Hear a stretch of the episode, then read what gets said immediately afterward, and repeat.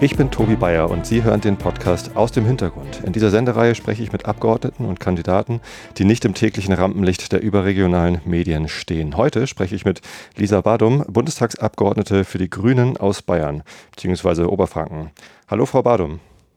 Hallo, Herr Bayer, grüß Sie. Bitte stellen Sie sich doch mal kurz vor und erzählen Sie, wie Sie Bundestagsabgeordnete geworden sind. Ja, ähm, hallo erstmal. Mein Name ist Lisa Badum, wie Sie schon gesagt hatten. Ich bin 34 Jahre alt, bin aus Oberfranken und die letzten Jahre war ich beim Grünen Energieversorger tätig, die letzten fünf Jahre und habe mich eben auch schon ehrenamtlich politisch engagiert und habe kandidiert im Wahlkreis Bamberg und freue mich jetzt sehr, dass es geklappt hat, dass ich über die bayerische Landesliste hier im Bundestag eingezogen bin. Mhm. Ähm auf Ihrer Webseite präsentieren Sie sich als bayerisches Energiebündel. Ist ja wahrscheinlich eine Anspielung auf Ihren Fokus auf erneuerbare Energien, richtig? Genau, das ist die Anspielung darauf und gleichzeitig, also mein Wahlplakat, ähm, da hatte ich eben den Spruch Neue Energie für Franken. Das soll natürlich so ein bisschen auch diesen neuen und frischen Wind symbolisieren, ähm, den man da als Junge mitbringt oder als Person, die noch außerhalb des politischen Betriebs ähm, ist und da auch einen neuen Blick reinwerfen kann. Und diese beiden Aspekte wollte ich halt gern verbinden. Genau, jetzt sagen Sie Franken. Ich war auch so ein bisschen verwirrt, dass da bayerisches Energiebündel steht. Ähm, Gibt es da nicht äh, gewisse Konflikte zwischen Franken und Bayern? Ähm, ja, also natürlich ist Franken rechtlich gesehen ein Teil von Bayern und wir haben uns auch damit abgefunden, es ist auch schon seit 1806, also seit Napoleon so, ähm, insofern grundsätzlich in Ordnung und je nachdem, ja, wo ich dann bin, sage ich dann eben eher fränkisches oder eher bayerisches Energiebündel ähm, außerhalb Bayerns ist, ist dann Franken jetzt ähm, nicht ganz so bekannt. Dann nehme ich eher die größere Einheit, aber mhm. es kann auch ganz gut zusammenspielen, Franken und Bayern. Das will ich hoffen. Ich, ähm, also ich spreche Sie darauf an, weil ich das hier aus meiner Region kenne. Ähm, ich wohne ja südlich von Hamburg und in Harburg, das ist ein Bezirk von Hamburg, ähm, gibt es eine Partei, die äh, sich von Hamburg abspalten will. Äh, Harburg wurde ja auch erst äh, nach dem Zweiten Weltkrieg zu Hamburg äh, hinzugezählt. Und es gibt halt immer wieder so separatistische äh, Bestrebungen. Äh, wie stehen Sie dazu? Haben Sie da eine Meinung zu? Ja, also ich glaube, man sieht es jetzt gerade ein bisschen mit der Katalonien-Diskussion, dass alle sich dort relativ einig waren, dass sie sich abspalten wollen von Spanien. Aber wenn es jetzt darum geht, dass die separatistischen Parteien gemeinsam eine Regierung bilden oder gemeinsam Ziele verfolgen, da wird es ganz schnell dünn. Also deswegen denke ich, dass Abspaltung da nicht unbedingt immer eine Lösung ist und, und man gemeinsam was finden muss. Was natürlich auch häufig schwieriger ist, äh, als sein eigenes Süppchen zu kochen, aber sich am Ende doch, doch lohnt. Und wenn in Europa alle Regionen sich abspalten, ist, denke ich, nichts nichts gewonnen. Wichtig ist, äh, dass alle Identitäten möglich sind. Also ich kann Fränkin sein, ich kann Deutsche sein und Europäerin. Das ist alles gar kein Widerspruch. Das soll Europa ja eigentlich symbolisieren. Genau. Ja, richtig. Äh, das, das hatte mich an der Katalonien-Sache auch so irritiert, dass die sich abspalten wollen von Spanien, aber weiterhin zu Europa dazugehören wollen. Ähm, das, also ich finde das eher verwirrend, ehrlich gesagt. In anderen Fällen, wie in, äh, in Kurdistan zum Beispiel, also die Abspaltung der Kurden von den Ländern, in denen sie angesiedelt sind, das ist vielleicht noch eine andere Situation als bei uns in Europa, oder? Ja, genau, das muss man sich genauer ähm, anschauen. Da würde ich mir jetzt auch gar kein Urteil erlauben wollen.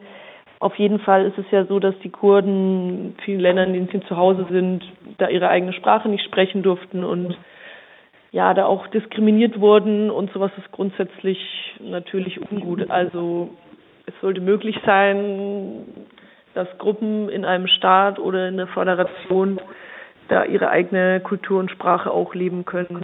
Das hat aber, finde ich, jetzt nichts mit Abspaltung zu tun, sondern das, das wäre auch in einem Staat möglich, dass, dass man dort allen die gleichen Rechte gibt. Ist leider faktisch jetzt nicht, nicht der Fall im, im Fall Kurde, der Kurden. Mhm.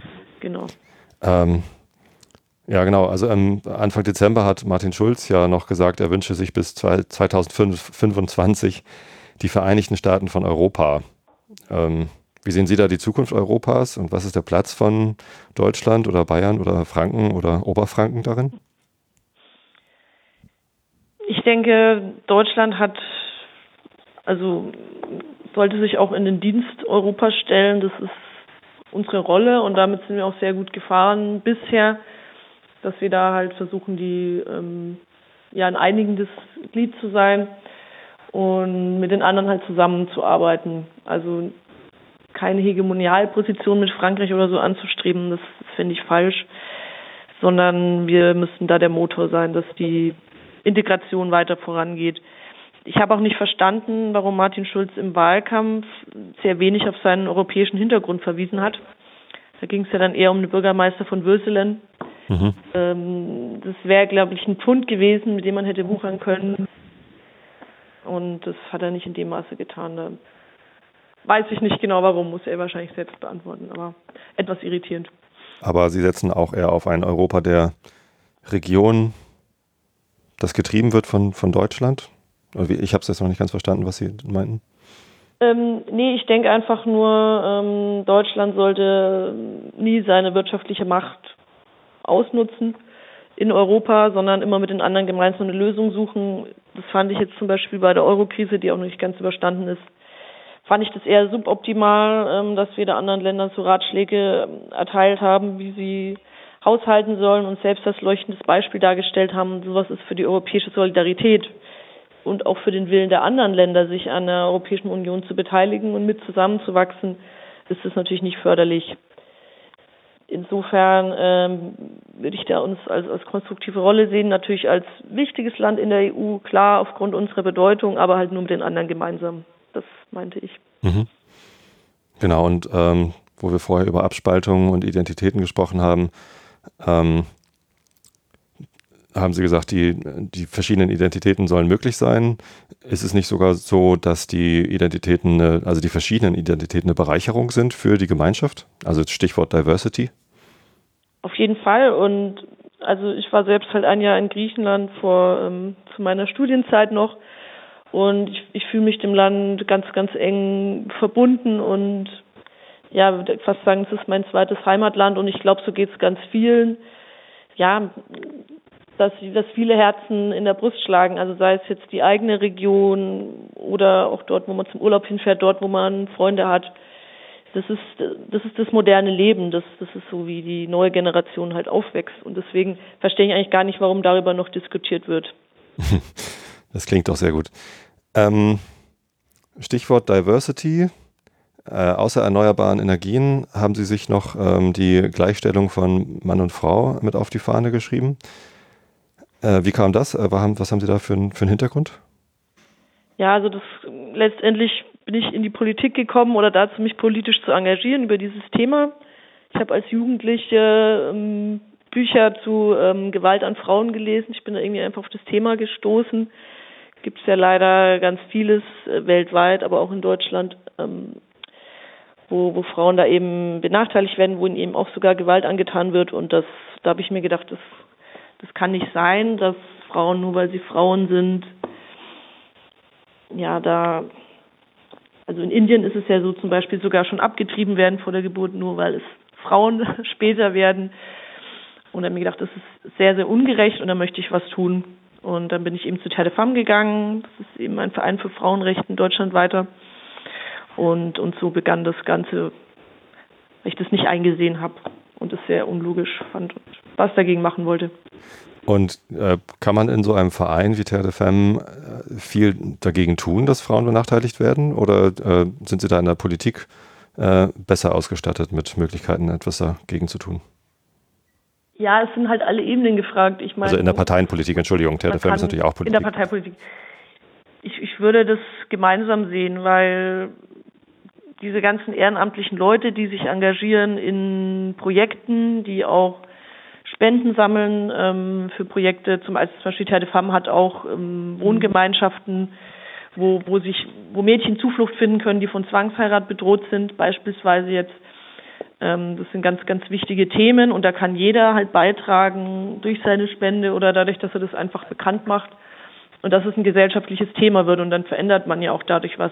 Die Politik kann natürlich die Rahmenbedingungen setzen, ne, dann beispielsweise eben gesetzlich schauen, dass Zwangsheirat da stärker bestraft wird, stärker verfolgt wird, aber das muss ein Zusammenspiel sein. Also die Politik allein kann das nicht nicht lösen. Aber glauben Sie, dass Sie in der, Poli in der Parteipolitik jetzt und auch als Bundestagsabgeordnete einen, einen größeren Hebel haben als vorher? Um, um zum Beispiel Terre de Femme zu, zu unterstützen in Ihrer Arbeit? Ja, also ich habe auf jeden Fall vor, ähm, Terre de Femme zu unterstützen. Bin auch zufälligerweise ähm, heute zu einem Gespräch dort, dass wir uns mal austauschen, was so die aktuellen Themen sind und wo ich da unterstützen kann. Klar, wir sind ähm, der Deutsche Bundestag hier, wir sind von den Bürgerinnen und Bürgern gewählt, um hier die Gesetze zu machen. Natürlich ist es eine tolle Ausgangsposition, um was zu verändern und deswegen wollte ich ja auch sehr gern in den Bundestag, um halt auch hier den Leuten eine Stimme zu geben, die von sich aus nicht gehört werden und um die Anliegen hier auch sozusagen nach Berlin zu tragen und zu vertreten. Jetzt sind Sie zum ersten Mal im Deutschen Bundestag, richtig? Ja, ne? Genau. Habe ich richtig nachgesehen. Ähm, was ist so Ihr erster Eindruck? Was glauben Sie? Sie haben ja auch vorher schon Parteipolitik gemacht auf Landes- und Kreisebene. Ähm, wie, wie groß ist äh, Ihre eigene Stimme da? Also was, was können Sie als einzelne Person äh, mit Ihren Überzeugungen und Ihren äh, Motivationen bewegen? Ja, das kommt äh, wirklich auf einen selbst an. Also die Möglichkeiten hier als Abgeordneter hat natürlich ein Fachthema. Das ist auch ganz gut, sich da festzulegen, weil man sich sonst verzetteln würde. Aber innerhalb dessen kann ich wirklich selbst ähm, die, die Schwerpunkte setzen, überlegen, welchen Vereine, Verbände will ich hier eine Stimme geben, Bürgerinnen und Bürger. Da gibt es ja auch hier Petitionen, die eingereicht werden. Wo möchte ich Öffentlichkeit verschaffen? Ich kann versuchen, mit anderen Fraktionen, also überparteilich Initiativen zu starten. Natürlich dann auch zuerst bei uns in der Fraktion dafür zu werben. Aber ich, es gibt jetzt nicht direkt jemanden, der mir halt sagt, ähm, was ich ähm, zu tun habe, sondern ich habe hier wirklich ganz, ganz große Gestaltungsspielräume. Die muss man natürlich auch nutzen. Aber Gleichzeitig gibt es ja aber sowas wie, wie eine, eine Fraktions, äh, einen hm. Fraktionszwang oder einen Koalitionszwang. Jetzt sind Sie gerade noch drum rumgekommen, gleich in eine Regier Regierungskoalition äh, einzusteigen in Ihrer ersten Periode als, als äh, Bundestagsabgeordnete. Äh, wie stehen Sie denn dem gegenüber? Also letztendlich geht es ja darum, wie viel Einfluss haben Sie denn auf die Beschlüsse äh, der Fraktion, die dann ja aber auch mit der Koalition, äh, so es sie dann gegeben hätte, vereinbart werden müssen. Und äh, natürlich besteht Politik immer aus Kompromissen. Das ist, äh, glaube ich, mittlerweile allen klar, hoffe ich zumindest. Ähm, auch bei der Wahl, wir als Bürger, die eine Wahl treffen müssen, müssen ja auch Kompromisse eingeben. Ich meine, beim Wahlomaten bin ich noch nie auf 100% Übereinstimmung mit irgendeinem Wahlprogramm gekommen. Aber wie ist das für Sie? Also Sie müssen Kompromisse eingehen, damit Sie in der Fraktion mitspielen können. Sie können ja nicht ständig ausscheren und irgendwie bei den Abstimmungen fehlen, wenn Sie nicht einverstanden sind oder dagegen stimmen. Ähm, und wie, wie, wiegen sich diese Kompromisse, die Sie dort eingehen, auf mit dem Einfluss, den Sie auf die Beschlüsse der Fraktion haben? Gut, ähm, also als Politikwissenschaftlerin finde ich das eine sehr interessante Frage und würde da ganz kurz einen Schritt zurückgehen und wirklich nochmal vom Wahlrecht ausgehen. Sehr gerne. Es ist gut, dass Sie fragen, weil viele Bürgerinnen und Bürger ähm, auch dieses Anliegen haben. Ne? Ja, man stimmt da als Fraktion einheitlich und ist es dann nicht auch irgendwie ideenlos und kann man nicht überparteilich was machen. Also der Ursprung ist ja wie gesagt eben unser unser Wahlrecht und es gibt ja andere Länder, die sagen, ne, wir haben hier Mehrheitswahlrecht. Wenn eine Partei so und so viele Stimmen hat, dann bekommt sie sogar noch Sitze dazu. Also automatisch in Griechenland ist zum Beispiel so, dass sie dann als Partei allein eine Regierung bilden kann oder in England ist auch Mehrheitswahlrecht. Ähm, das heißt, da habe ich nicht jetzt die, ich muss da vielleicht keine Kompromisse suchen, das ist dann insofern einfacher. Aber ich glaube trotzdem, dass unser Wahlrecht besser ist, ähm, weil wir eben auch relativ gesehen dann sozusagen viel mehr Stimmen und Strömungen halt ab, abbilden, weil wir ein personalisiertes Verhältniswahlrecht haben. Mhm. Das führt aber dazu, dass kaum eine Partei äh, hier allein regieren kann, sondern eigentlich immer auf eine Koalition angewiesen ist damit auf einen Koalitionspartner, ähm, Kompromisse und vieles mehr, was den Wählerinnen und Wählern natürlich abverlangt. Sie haben es gesagt, zu sehen, gut, ich habe diese Partei gewählt, meine Stimme abgegeben, aber diese Partei muss Kompromisse machen, kann nicht 100 Prozent ähm, ihr Programm verwirklichen. Ich denke aber, ähm, dass es tatsächlich besser ist ähm, für die Demokratie, wenn man hier versucht, einen Kompromiss zu finden. Das erstmal grundsätzlich. Und was die Fraktion angeht, ähm, wir sind ja 67 Abgeordnete, jeder ist gewählt, jeder hat grundsätzlich die gleichen Rechte und wir treffen da in einer, also meistens gar nicht in einer Abstimmung, sondern sind uns bei sehr vielen Themen ja auch einig und, und treffen da dann gemeinsam die Entscheidungen. Und ich habe das Gefühl, dass ich eine von diesen Stimmen in der Fraktion bin. Insofern ähm, ist es absolut in Ordnung für mich. Bis jetzt gab es auch noch keinen Fall, wo ich irgendwie das Gefühl hatte, die ich bin da gegen die Fraktionslinie. Ähm, als es um die Auslandsmandate ging, war es eben auch als Gewissensentscheidung beispielsweise auch freigegeben, sodass jeder von uns dass sich das ganz genau überlegen konnte, ne, wo es um Krieg oder Frieden geht sozusagen, ähm, wo mag er dafür stimmen. Und deswegen bis jetzt habe ich dieses, äh, habe ich da jetzt kein Problem gesehen, was Sie da jetzt angesprochen haben. Ganz kurz dazu, wie haben Sie denn bei den Abstimmungen über die Auslandseinsätze der Bundeswehr äh, Ihre Meinung gefunden? Also ich will gar nicht, also wie, wie, Sie abgestimmt haben, könnte ich ja nachsehen auf Abgeordnetenwatch, aber ähm, wie sind Sie da zu Ihrer äh, Meinung gekommen? Ja, also wichtig ist halt immer, ähm, alle Informationen vorliegen zu haben. Das habe ich halt versucht, mir die zu beschaffen. Ähm, wir hatten von einem von unseren ähm, sicherheitspolitischen Expertinnen und Experten in der Fraktion haben wir ein Briefing bekommen und auch diverse Unterlagen. Und da habe ich mir dann eben auf dieser Grundlage ein Bild gemacht. Genau so, so bin ich dann vorgegangen. Glauben Sie, dass es Länder gibt, in denen der Deutsche Bundestag beschließt, dass die Bundeswehr dort einen Auslandseinsatz machen soll, die trotzdem sichere Herkunftsländer sind? Ähm ja, also dieses, diese Einstufung von sicheren Herkunftsländern ist ja äußerst fragwürdig und es wurde in der öffentlichen Diskussion ja schon deutlich. Ähm, und also das haben wir auch stark kritisiert und ich kann es ehrlich gesagt nicht nachvollziehen, beispielsweise beim Thema Afghanistan. Wir hatten in Bamberg ganz viel Mahnwachen dazu oder wir haben immer noch ähm, jede Woche eine Mahnwache von Personen, die in der Flüchtlingsarbeit engagiert sind aber nicht nur, auch äh, alle möglichen Bürgerinnen und Bürger, die sagen, es kann nicht sein, wir haben hier afghanische Flüchtlinge, die eben vor der Abschiebung stehen oder ähm, seit Monaten ja da im, im Zweifel sind, was mit ihnen passiert, obwohl offensichtlich ähm, Kriegshandlungen geschehen und also ich denke, das ist was, was die Leute auch nicht nachvollziehen können. Und wenn die Bundesregierung dann auf einmal sagt, die Sicherheitslage, also auf einmal doch zugibt, dass die Sicherheitslage ein bisschen schwieriger ist, weil es einen Anschlag auf die deutsche Botschaft gab, mhm. also weil wir dann zufällig mal selbst betroffen waren, dann ist es, glaube ich, eine ziemliche Doppelmoral ja. für die Menschen. Ja. Kommen wir nochmal ganz kurz zurück zum Thema Regierungsbildung, Fraktionsarbeit, Parlamentsarbeit. Äh, nun sieht es im Moment so aus, äh, Stand heute, heute ist der 25. Januar 2018, äh, geht die SPD morgen, glaube ich, in Koalitionsverhandlungen mit der CDU zu einer Weiterführung der sogenannten Großen Koalition.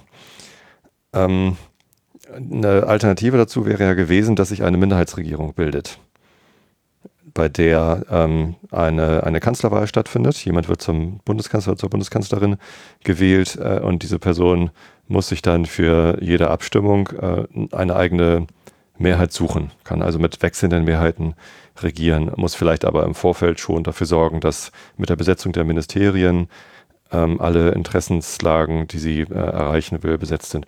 Wie stehen Sie zu der Idee einer Minderheitsregierung? Also ich bin grundsätzlich aufgeschlossen für die Idee und ich habe auch gemerkt, dass man auch häufig darauf angesprochen wird, jetzt gerade ähm, direkt nach Jamaika von vielen Wählerinnen und Wählern, warum macht ihr nicht eine Minderheitsregierung?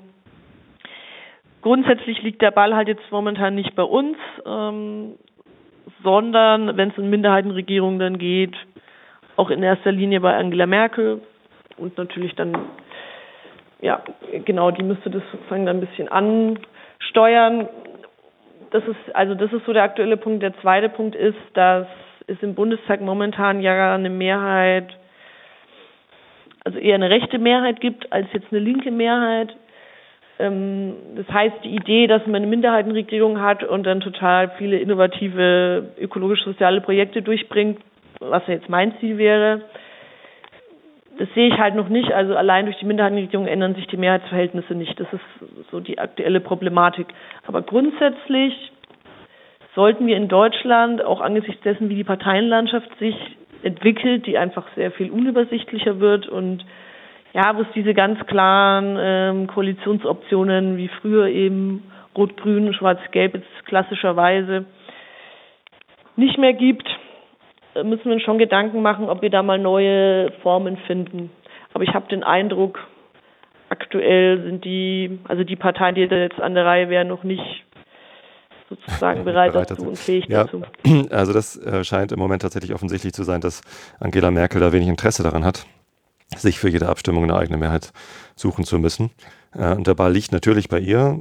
Trotzdem könnten Sie ja sagen, hey, die Koalitionsverhandlungen für Jamaika waren aus unserer Sicht doch eigentlich ganz erfolgreich. Das heißt, es gibt auch soziale, ökologische, progressive Strömungen in der CDU, mit der man sich einig werden kann. Und jetzt könnten Sie doch als Bundestagsabgeordnete mit Ihrer Fraktion ähm, darauf hinwirken. Ich meine, die SPD hat es auch vorsichtig probiert und ist irgendwie COCO, kooperative Koalition genannt, könnten Sie da auch sagen, hey, ja, wir wären auch übrigens dabei. Also wir würden, äh, also wenn, wenn Frau Merkel zur Wahl stünde als Kanzlerin einer Minderheitsregierung, würden Sie sie wählen? Könnten Sie das vorher ihr signalisieren und sagen, pass mal auf, wenn wir das und das aus unseren Koalitionsverhandlungen vielleicht umsetzen könnten, klar, äh, dann wähle ich sie auch, ohne dass wir eine Koalition haben. Ja, also wir versuchen ja schon die ganze Zeit überparteiliche Initiativen zu starten. Also sei es jetzt, ähm, da ging es auch um einen Antrag zu Energie. Also egal welche Anträge wir, wir einbringen, versuchen wir mit anderen Fraktionen da Unterstützerinnen und Unterstützer zu finden und halt auch diese Zeit jetzt zu nutzen, wo es eben noch keine Regierung gibt und das ist eben der Punkt, was viele in der Bevölkerung sagen. Warum könnt ihr nicht parteiübergreifend euch zu Sachthemen zusammenfinden? Also, was Sie auch eben vorhin angesprochen haben, dieser mhm. Fraktionszwang, das ähm, können ja viele nicht ganz begreifen. Also natürlich, das probieren wir, wo das möglich ist, weil es jetzt eben gerade noch nicht so festgefahren sind, ähm, die Strukturen, da gemeinsame Mehrheiten zu finden. Und es ist, es ist trotzdem schwierig. Wir hatten den, wir hatten zum Beispiel einen Antrag zum, zum Thema Klimaziele 2020, ähm, wo auch drin stand eben nochmal Kohleausstieg einleiten, auch im Verkehrssektor und ähnliches. Da hätten ja diese progressiven Strömungen der CDU zustimmen können. Können sie auch noch. Das Ganze wurde jetzt erstmal an den Ausschuss überwiesen. Äh, also das sind dann schon die, Op die Optionen, die da sind. Da werben wir natürlich auch dafür dass die Leute unseren, unseren Projekten dann zustimmen. Das klingt doch alles sehr spannend. Ähm, kommen wir zu einem anderen Thema. Und zwar habe ich auf Ihrer Webseite auch gesehen, dass Sie sich für Jobchancen von Frauen in den Branchen der erneuerbaren Energien und auch in der IT stark machen wollen. Und da kommen Sie auch natürlich auch zum Thema Digitalisierung. Also ich, ich will gar nicht übrigens ablenken vom Thema erneuerbare Energien. Das ist äh, für mich auch ein sehr spannendes Thema. Äh, da möchte ich auch gleich nochmal darauf zurückkommen, vor allem im Zusammenhang mit äh, erneuerbaren Energien in Bayern oder Franken und äh, ihrer Zusammenarbeit dort mit der CSU. Aber ähm, kommen wir zuerst nochmal zum Thema Digitalisierung ähm, beziehungsweise IT-Branche wo sie äh, die Frauen stärken wollen. Ich bin in der IT-Branche äh, und ich arbeite hier äh, leider mit sehr selten mit Frauen zusammen. Ähm, ich kenne die Lage in der IT-Branche. Ich habe einmal ein Team gehabt in einer vorherigen Firma, das zur Hälfte aus, aus Männern und zur Hälfte aus Frauen bestand. Das war ganz großartig, weil wir durch die äh, nicht nur geschlechtliche Diversität in diesem Team, sondern auch äh, was die Herkunft anging. Wir waren halt nicht nur Norddeutsche, sondern auch jemand aus Köln und jemand aus äh, dem Libanon und jemand aus äh, von den Philippinen, ähm, waren wir halt ein sehr gut gemischtes Team und haben dadurch sehr gut äh, und inspirierend und energiereich arbeiten können. Äh, wie, wie, stellen Sie sich das vor, wie Sie die Chancen von Frauen in der IT-Branche verbessern können?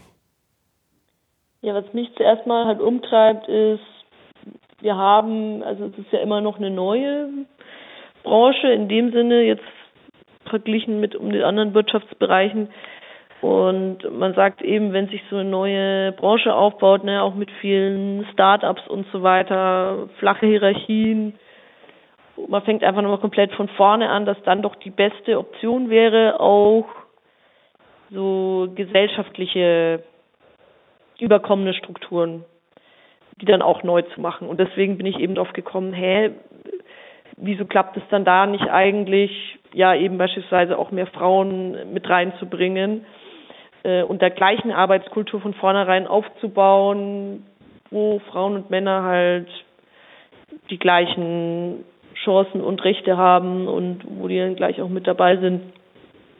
Das ist eine Frage, die mich immer noch äh, beschäftigt und die für mich auch noch nicht beantwortet ist. Es ist halt wohl leider so, dass selbst bei neuen Technologien oder neuen Branchen, ja, dass wir alle trotzdem in dieser Gesellschaft leben, in der es eben noch keine gleichen äh, Ausgangsbedingungen für Männer und Frauen gibt. Und letztendlich, dass man dann leicht in das gleiche Fahrwasser hineinkommt.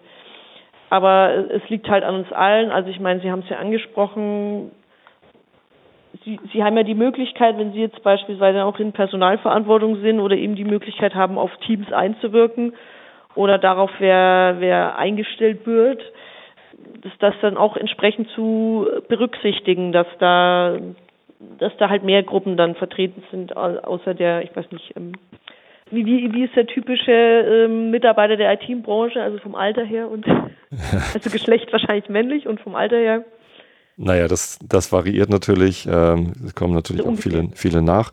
Nein, also wir haben hier äh, in meiner jetzigen Firma durchaus eine sehr breit gestreute Altersstruktur. Ähm, aber ich arbeite in Hamburg und äh, in den bisherigen Firmen war es auch immer sehr, sehr norddeutsch zentriert, also männlich norddeutsch äh, und vom Alter her ein bisschen gemischt, aber auch nicht, auch nicht so stark. Mhm. Ähm, ja, aber kann man da nicht weiter vorne ansetzen in der Ausbildung oder in der, in der, in der Bildung. Ähm, ich kenne eine, eine ehemalige Kollegin von mir, Diana Knodel, die hat Upcamps äh, gegründet, eine Initiative oder eine, eine, Firma, die sich darum kümmert, dass äh, vor allem Mädchen, aber eigentlich alle jungen Menschen mehr Chancen bekommen, in IT-Skills äh, reinzuschauen. Äh, wie stehen Sie dem gegenüber? Also Programmierkurse für Mädchen, ist das was?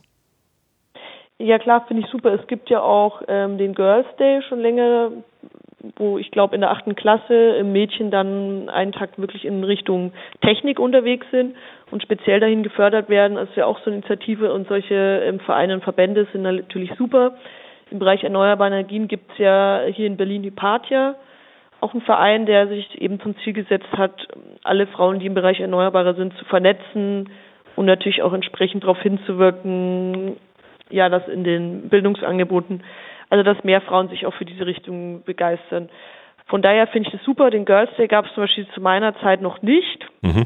Also es bewegt sich was und es ist halt, es ist natürlich immer noch zu wenig. Solange Mädchen dann doch irgendwie den Eindruck haben, dass sie in der Klasse, also dass, dass sie Angst haben, sich zu melden und was zu fragen, wenn's, wenn ich jetzt mal ganz grob den Bereich Technik da IT drunter verorten darf. Mhm ja, dann ist es halt schwierig und dann setzt sich das halt immer weiter fort, dass man das sich auch in andere Richtungen entwickelt. Aber je mehr weibliche Vorbilder halt es gibt und je mehr ich den Eindruck habe, ist es einfach grenzenlos. Ich habe alle Möglichkeiten. Ne, ich kann mich selbst entscheiden, welche Möglichkeiten ich nutze. Vielleicht gibt es halt auch Mädchen, die waren in tausend Technikkursen und hatten ganz tolle IT-Lehrer an der Schule und sagen trotzdem, ich will Sprachen studieren. Das ist für mich auch absolut legitim. Aber ich denke, es gibt noch viele Schätze, die wir nicht heben. Also ich war jetzt zum Beispiel an einem mathematischen Gymnasium mhm. und ähm, wirklich, wir hatten auch, wir hatten tolle Lehrer insgesamt, aber irgendwie diese Struktur, das war noch viel mehr Jungs in den Klassen und so weiter. Also das war ganz so eine klassische Situation, wo man sich als Mädchen gedacht hat, hm, okay, in den technischen Fächern okay. und Mathe und so weiter, ja, da traue ich mir nicht was zu sagen, bin ich eh nicht so gut und dann geht es so immer weiter zu einer Spirale, dass man sich am Ende halt nicht dafür interessiert. Ich glaube auch ich ganz. Ich glaube, da geht es vielen so. Genau, ganz früh angesetzt. Also Bildung spielt da eben auch schon eine große Rolle. Ähm, und ich sehe das jetzt, ich habe zwei Töchter und äh, meine ältere ist in der achten Klasse und der Informatikunterricht dort besteht jetzt seit einem halben Jahr daraus, dass Tabellenkalkulation gelernt wird, also Excel, Kalk, so diese, diese Sache. Ähm, das ist zwar interessant und das kann, da kann man mal reingucken, was da so möglich ist und da kann man auch viel über Informatik lernen. Tatsächlich ist es aber so, dass die, äh, dass die IT-Branche eben nicht nur aus Technik besteht und dass äh, gerade Soft Skills, soziale Fähigkeiten, Sozialkompetenz in den äh, Strukturen, in denen heutzutage in der Digitalisierung gearbeitet wird, eine immer größere Rolle spielt. Denn es ist nicht mehr so, dass ein Mensch allein ähm, ein, ein großes Produkt, eine, eine, eine, eine große äh, Software programmiert, sondern es sind immer Teams. Und in Teamworks geht es immer auch um soziale Interaktion ähm, und um, um gemeinsames Arbeiten und gemeinsam Ziele erreichen. Äh, das ist, glaube ich, äh, eine Sache, die in der Ausbildung noch vernachlässigt wird dass, und, und auch in der gesellschaftlichen Sicht auf die Digitalisierung nicht gesehen wird. Da denkt man immer, okay, Digitalisierung bedeutet, wir haben jetzt Computer und schicken uns äh, Dateien hin und her, womöglich mhm. Word-Dokumente. Aber dass es eben auch um, um soziale Veränderungen geht, vor allem um die Beschleunigung Veränderungs, von Veränderungsprozessen, ähm, das, das wird häufig übersehen. Und ich glaube, dass gerade äh, da irgendwie die, die Voraussetzungen für Mädchen und Jungs äh, total gleich sind was die sozialen Herausforderungen angeht. Genau, also was auch eine gute Einrichtung ist, wo wir gerade drüber sprechen, ähm, ist zum Beispiel der InnoTruck, Bundesministerium für Bildung und Forschung. Da war ich selbst dabei, wo er eben bei einer Vorheimer Schule zu Gast war. Und die haben halt so die neuesten Erfindungen so weiter gezeigt. Also es ging jetzt nicht nur um Digitalisierung, aber um ja, also auch zum Thema Elektromobilität, dann konnten die Kinder selbst so ein, so ein Auto bauen, das mit, mit Sonne dann selbst antreiben, konnten sich in eine Zelle hineinversetzen mittels so einer, ähm, wie heißt es, so einer interaktiven Brille. Also wir wissen schon, was ich meine, so ein, äh, dass man so mhm. 3D-mäßig eben denkt, man ist in dieser Zelle drin. Also das fand ich auch eine tolle Initiative, da gibt es ganz viele Möglichkeiten und ich finde es auch einen guten Punkt zu sagen, ja, Digitalisierung ist halt nicht nur Rohre verlegen oder, wie Sie es gesagt haben, Word-Dokumente hin und her zu schicken, äh, sondern es ist viel mehr. Es ist halt eine gesellschaftliche Revolution. Mhm. Und deswegen finde ich es total wichtig, dass wir haben ja, das wird uns ja jetzt in den nächsten Jahren auch stark beschäftigen. Vielleicht wird es ja auch einen Ausschuss für Digitales geben mit einer möglichen neuen Regierung, wie die auch immer aussehen wird. Also da ähm, sollten Sie auf jeden Fall dranbleiben und äh, uns dann auch Tipps geben und aus der Sicht der Praxis. Ich hoffe, ich kann das. Ja. Ähm, das Thema erneuerbare Energien würde ich ganz gerne in, im Zusammenhang mit Ihrer Arbeit in Bayern ähm, besprechen. Äh, wie sieht es da aus? Wie ähm, sehen Sie die Zusammenarbeit der Grünen, die ja erneuerbare Energien insgesamt vorantreiben wollen? Ich meine, die Grünen sind ja, also Atomausstieg ist so das klassische grüne Thema. Ähm, jetzt ähm, hat man aber gerade in Bayern Schwierigkeiten, die entsprechenden Leitungen zu verlegen, um den, den Windstrom ähm, aus Norddeutschland äh, in den Süden zu bringen.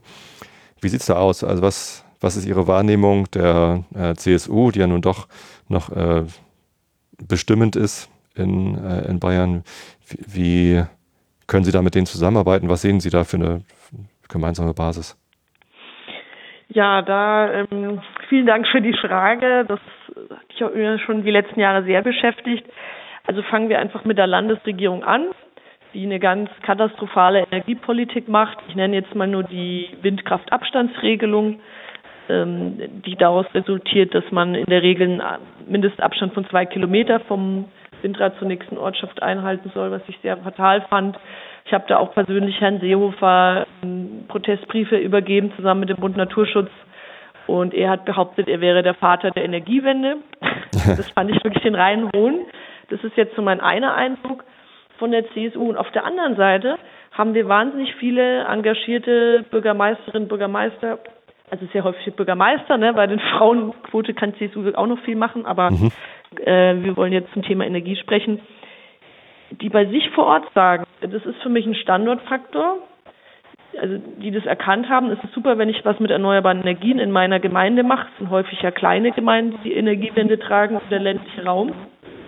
Und ich investiere da rein und ich begeister die Menschen dafür. Also ich habe in meinem Job ähm, habe ich wirklich häufiger mit CSU-Bürgermeistern zu tun gehabt und da auch hervorragend zusammengearbeitet. Mhm. Auch wenn die wussten, dass ich in meiner Freizeit noch bei den Grünen bin. Also es war überhaupt kein Problem. Wir haben zum Beispiel bei uns im Landkreis ein Projekt mit erneuerbarer Wärme. Also Wärme aus der Sonne und aus ähm, Hackschnitzeln wird erzeugt. Mhm. Und das war beispielsweise auch ein konservativer Bürgermeister, der da wahnsinnig Zugkraft entwickelt hat für das Projekt. Ähm, und das, das hat mich total gefreut, dass wir das am Ende da auch gemeinsam zustande gebracht haben und auch die Leute sind auch voll mitgegangen. Also insofern ist mein Eindruck da ein zweigeteilter und ich denke mir, ich würde der CSU wirklich raten, häufiger mal auf ihre Basis zu hören. Das ist das, was ich daraus ableite. Weil es da durchaus ökologische, progressive Strömung gibt. Genau, weil die Leute was, was reißen wollen und, und was für ihre Region. Ich meine, es ist ja auch ein wirtschaftlicher Faktor und im ländlichen Raum ganz viele Optionen hat man nicht, äh, wird sich jetzt vielleicht auch nicht immer die große Industrie ansiedeln. Und die Leute vor Ort wollen das nutzen und bekommen halt von der äh, Landesebene einen Knüppel zwischen die Beine geworfen. Und da muss sich dringend was ändern. Und ich hoffe halt, dass wir äh, im Herbst da auch etwas mitreden können. Wir sind ja auf dem Weg zur zweitstärksten Kraft in Bayern und, und dann muss sich CSU mal, mal stark überlegen, ob sie ihre grüne Flanke, ähm, die sie immer jetzt offen gelassen hat, ob sie da nicht was tun muss. Also Schwarz-Grün in Bayern bei der Landtagswahl können Sie sich gut vorstellen, dass das ein Modell wäre. Ja, das müsste man halt verhandeln, ne? wie bei allen ähm, möglichen Koalitionen, schauen, ob man irgendwie zusammenkommt. Das wäre natürlich auch für uns, für uns ein Kulturschock, wie für die CSU auch, ähm, da versuchen zusammenzugehen. Aber wenn wir dann echt was erreichen können, jetzt beispielsweise in Richtung Energiewende, und da ist, hängt Bayern wirklich sowas von zurück, also es ist ja bundesweit schon schon peinlich. Ähm, weiß nicht, wie Sie das als ähm, Norddeutscher sozusagen sehen, wie, wie wir da rüberkommen. Ich glaube nicht so gut. Ähm, und wenn wir da ähm, auch natürlich auch im Bereich äh, Flüchtlingsintegrationspolitik, wenn wir da ein menschlicheres Gesicht in Bayern erreichen können, dann sollten wir das probieren. Ich habe gar keine aber Meinung den Verhandlungen nicht vorgreifen. Wir müssen nee. erstmal schauen, dass wir als Grüne so stark wie möglich werden, weil desto mehr können wir durchsetzen. Na klar, erstmal die Wahl. Ich habe da übrigens gar keine Meinung dazu. Ich sehe nur, dass äh, das Land Bayern tatsächlich überproportional viel äh, Geld ausgibt, um äh, Flüchtlinge aufzunehmen. Das macht, hinterlässt eigentlich eher einen positiven Eindruck. Aber andersrum gefragt. Ähm, Viele Ehrenamtliche, die sich engagieren, das muss man sagen. Wenn die CSU grüner. Basis, die aktiv ist. Wenn die CSU Basis grüner oder progressiver ist, als man das von außen vermuten würde, wie sieht es denn mit den Grünen in Bayern aus? Wie konservativ oder liberal sind denn die Grünen in Bayern so im Vergleich zu anderen Landesverbänden? Ja, das ist äh, für mich schwer zu beurteilen. Ich glaube, da müsste man so eine Studie über die deutschen Grünen hinweg machen. Aber ich ja, glaube jetzt auch nicht, dass die Leute außerhalb der Partei so stark interessiert sondern eher, ähm, welche Inhalte haben wir, welche Erfolge haben wir vorzuweisen. Ich glaube, das ist spannender. Das waren jetzt übrigens beides Hörerfragen, sowohl die Frage nach CSU Grünen und die Frage, wie konservativ-liberal die Grünen in Bayern verglichen mit anderen Landesverbänden sind. Hatte ich vorher auf Twitter gefragt, ob es Fragen gibt äh, und die kamen darüber rein. Mhm. Ähm, insofern wäre es wahrscheinlich schon interessant und ich dachte, dass Sie vielleicht über Ihre Kontakte in der Bundestagsfraktion jetzt auch Einblicke in die anderen Landesverbände haben, wie die wohl so ticken im Vergleich zum Bayern-Landesverband. Haben sie nicht? Ja, wie gesagt, ich glaube irgendwie, dass es so ein bisschen müßig ist. Wir haben, äh, wir haben mehrere Meinungen in der Partei, wir haben auch Flügel in der Partei. Ich finde, es ist absolut legitim und in Ordnung und ähm, streiten da halt um unsere Meinung. Aber ich glaube wirklich, dass die Leute diese inneren Strukturen recht wenig interessieren am Ende des Tages, ähm, sondern eben wie schaut es aus mit dem Kohleausstieg? Können wir eine humanere Flüchtlingspolitik hinkriegen? Ich glaube, das ist wichtiger. Ich habe noch eine Frage ganz zum Abschluss. Ähm, wie stehen Sie zum Thema Homöopathie? Sollte das stärker gefördert werden oder weniger gefördert werden? Also da wäre für mich spannend, an welchem Punkt man jetzt sagt, das ist noch zu wenig gefördert. Ähm, Stecke ich auch nicht ganz so tief drin da, da würde ich halt gern wissen, um welchen konkreten Punkt es geht. Also was ich weiß, ist, dass natürlich Leute umtreibt, ob ihre Behandlungen von der Krankenkasse übernommen werden, ne? wenn, wenn sie sich dann für eine homöopathische Behandlung entscheiden. Das ist, soweit ich weiß, ähm, durchaus häufig der Fall. Da sollte natürlich eine gewisse Gleichstellung erreicht werden, dass Leute, die sagen Homöopathie statt Schulmedizin, dass sie nicht benachteiligt werden.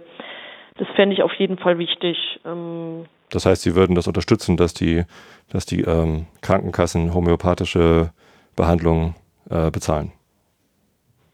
das kommt dann auf die einzelne Behandlung an. Also da müsste ich jetzt wirklich die, die Person sehen, die sagt, äh, in dem und dem Bereich ähm, muss bei Homöopathie, Homöopathie noch was gemacht werden. Aber so ganz allgemein ist es schwierig zu beantworten.